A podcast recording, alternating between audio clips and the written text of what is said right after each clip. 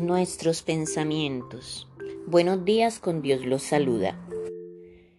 Nuestros pensamientos, esa voz que escuchamos en nuestra cabeza. Podemos decir que en ocasiones nos permiten llevar una vida plena y feliz o pueden limitarnos y perjudicarnos nuestro bienestar. ¿Es real lo que nos contamos a nosotros mismos? Podemos cambiar nuestros pensamientos si cambia nuestra manera de pensar, cambia nuestra forma de vivir. Es una enseñanza bíblica. La capacidad que tiene el hombre para pensar es una de las cosas más importantes de la vida. Pero tenemos la capacidad para ir más allá de nuestros pensamientos. Cuando nos detenemos un instante en silencio, podemos descubrir las características de aquello que pensamos. Según estudios, se estima que generamos unos 60.000 pensamientos diarios y nuestra mente funciona por el simple hecho de estar vivos. Apagar la mente y dejar de pensar no es una opción posible. Los pensamientos surgen de manera inevitable, aunque nos propongamos hacerlo. Podemos decir que somos pensados por nuestra mente. Yo no decido pensar voluntariamente en nada, pero el pensamiento simplemente ocurre. A veces es liberador hacernos conscientes de que los pensamientos no son nuestros, sino que aparecen en nuestro campo de conciencia. Puedo elegir si ese pensamiento me resulta útil para vivir o no.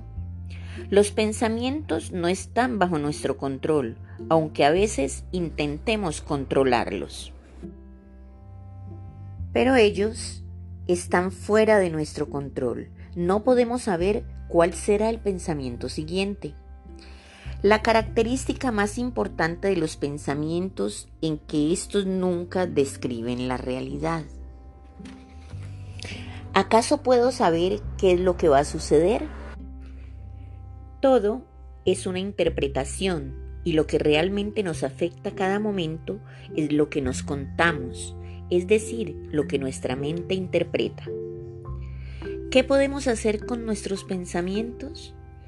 Podemos entrenar nuestra atención para que permanezca donde nosotros deseamos y deje de ir de pensamiento en pensamiento. Con la práctica se puede lograr y dejamos de divagar. Podemos desarrollar la capacidad de elegir un pensamiento si éste es útil para nosotros.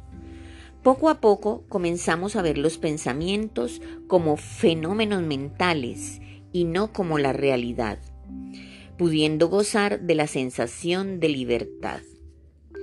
Permanecer en el presente. Nuestra mente no suele permanecer mucho tiempo en el presente. Tratamos de pensar más en el futuro. Para conectarnos con el aquí y el ahora, tenemos siempre un recurso disponible, nuestro cuerpo.